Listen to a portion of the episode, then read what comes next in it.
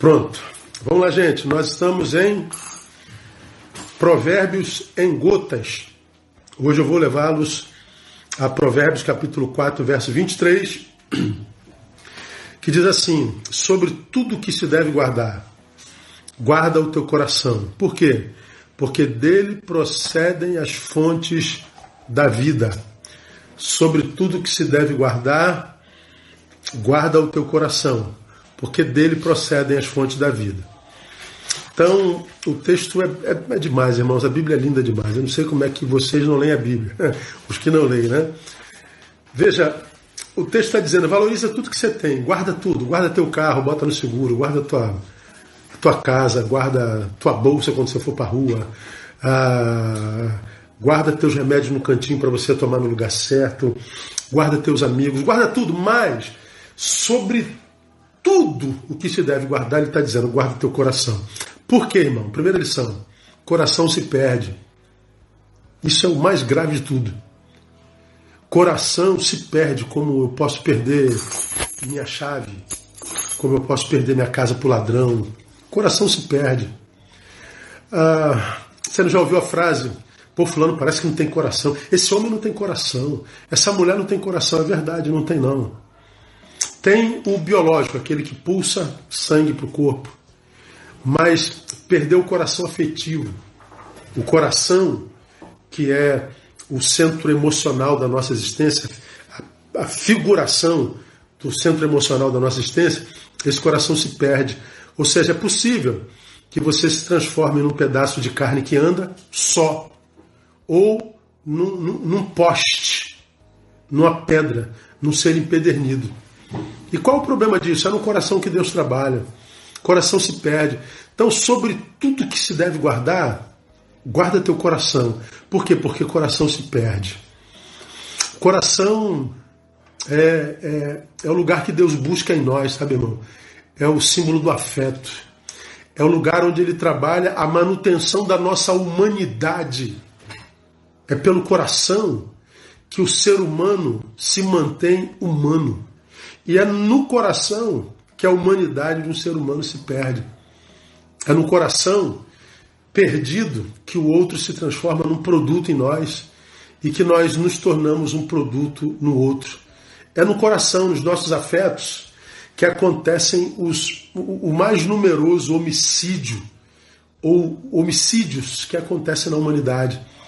Acontece o homicídio toda vez que eu mato você em mim, toda vez que você me mata em você acontece o homicídio toda vez que, por causa de algum litígio, por causa de alguma ingratidão, por causa de alguma ação antagônica, injusta, eu mato alguém em mim. E toda vez que alguém morre em mim, meu coração morre junto, porque nós nascemos para comunhão. Então, a primeira lição desse texto: coração se perde, não perca o teu. A segunda lição: quem tem a responsabilidade de guardá-lo somos nós. O único que pode guardar o meu coração sou eu. Sou eu, ninguém mais. Ninguém. Essa palavra foi para mim com Timóteo lá na frente. Cuida de ti mesmo. Quem tem que cuidar de mim sou eu. Eu, quando fui feito ordenado pastor, me, me ensinaram algumas realidades que não tem nada a ver com a realidade. Ah, me disseram que, por exemplo, na igreja teria um grupo de gente chamada diáconos, que responsabilizariam-se sobre a mesa do Senhor, que é a ceia, a mesa da viúva e dos órfãos, dos necessitados e a mesa do pastor. Ou seja, eles cuidariam da ceia, das viúvas dos órfãos e do pastor. Então me ensinaram que quem cuidaria de mim eram os diáconos. Pois é, me ensinaram errado, porque se eu dependesse deles, eu não sei nem se eu estava vivo. Uma experiência particular. Esse texto de Timóteo me ensina que quem cuida de mim sou eu. Quem tem que guardar meu coração sou eu. Não é minha esposa, não são minhas filhas, não são minhas ovelhas, não são diáconos, não é o meu amor carnal, não é ninguém. Quem tem que guardar o meu coração sou eu. Por que, que eu tenho que guardar? Porque eu posso perdê-lo e eu não perco quando eles arrancam de mim. É quando jogam dentro dele e o que jogaram dentro dele permanece nele, ah, sem que haja em mim trabalho para limpá-lo. É quando você me trai e uma amargura brota e eu não trabalho para tirar essa amargura, mas eu trabalho para me vingar de quem colocou essa amargura lá. Eu perco meu coração quando eu sou injustiçado por uma crítica, porque fui demitido, porque fui traído, porque fui, sei lá, alvo de alguma injustiça e uma ira brota dentro de mim, uma mágoa, uma raiva. E ao invés de eu trabalhar contra a ira, contra a mágoa, contra a raiva, eu fico usando essa ira, essa mágoa, essa raiva para me vingar de quem jogou isso lá, imaginando que quem me fez perder o coração foi o outro. Não foi. Não foi. É, não foi o outro que te fez ter esse coração amargurado, cheio de ira. Foi você mesmo que não fez a limpeza no momento devido. Aqui eu sinto, mais uma vez, um filósofo ateu. Ele diz, Jean Paul Sartre, não é o que fazem a nós, mas o que nós fazemos com o que fizeram a nós. O que, que foi feito a você? Ah, foi ingratidão, foi injustiça, foi maldade? Foi. E o que, que você fez com o que fizeram a vocês? Ah, eu usei isso para me vingar, para pagar com a mesma moeda. Pois é, perdeu seu coração. Quando você trata daquele que te machucou, machucando, você se transforma na imagem e semelhança do seu algoz. Seu coração foi perdido. Você se perdeu. Não foi o que fizeram a você, foi o que você fez a si mesmo. Então o coração se perde. Quem tem que guardar seu coração é você. E por último, a minha vida será a proporção do que habita nele. A tua vida será a proporção do que habita no teu coração. Sobre tudo que se deve guardar, guarda teu coração, porque dele procedem as fontes da vida. Por que, que a tua vida está como está? Por causa daquilo que você carrega no teu coração. Minha vida está uma porcaria, pastor, porque você carrega o que carrega no seu coração. Minha vida está maravilhosa, pastor, por causa daquilo que você carrega no teu coração. Por que, que a tua vida tem uma qualidade, a minha outra? A dele outra, a dela outra? Porque é, cada um carrega coisas diferentes no seu coração. Você já reparou como dentro da própria família existem qualidades de vidas completamente diferentes?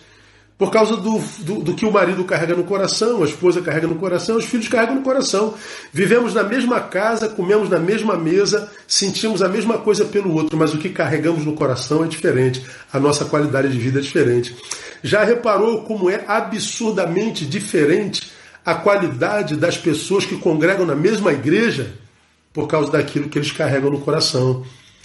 A minha vida não será proporção daquilo que ministram a mim, a minha vida não será proporção do que fazem a mim, a minha vida não será proporção do que eu produzo na vida, a minha vida será proporção do que eu carrego dentro do meu coração.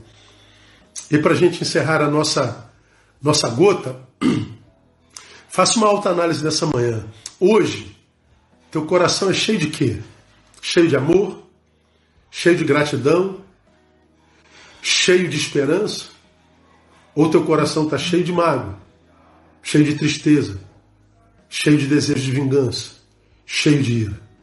Pois é, o que você carrega no teu coração é disso que você vai se alimentar.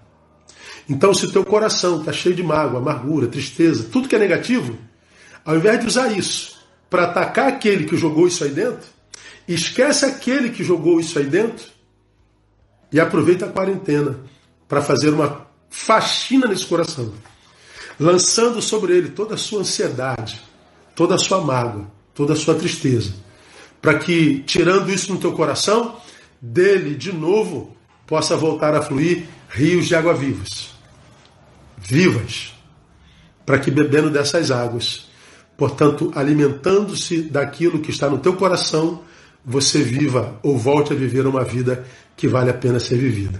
Ok? Que Deus te abençoe com essa palavra. Que esse domingo da ressurreição seja um domingo de ótimas notícias na tua vida. Compartilha, mas compartilha mesmo essa gotinha se ela te abençoou.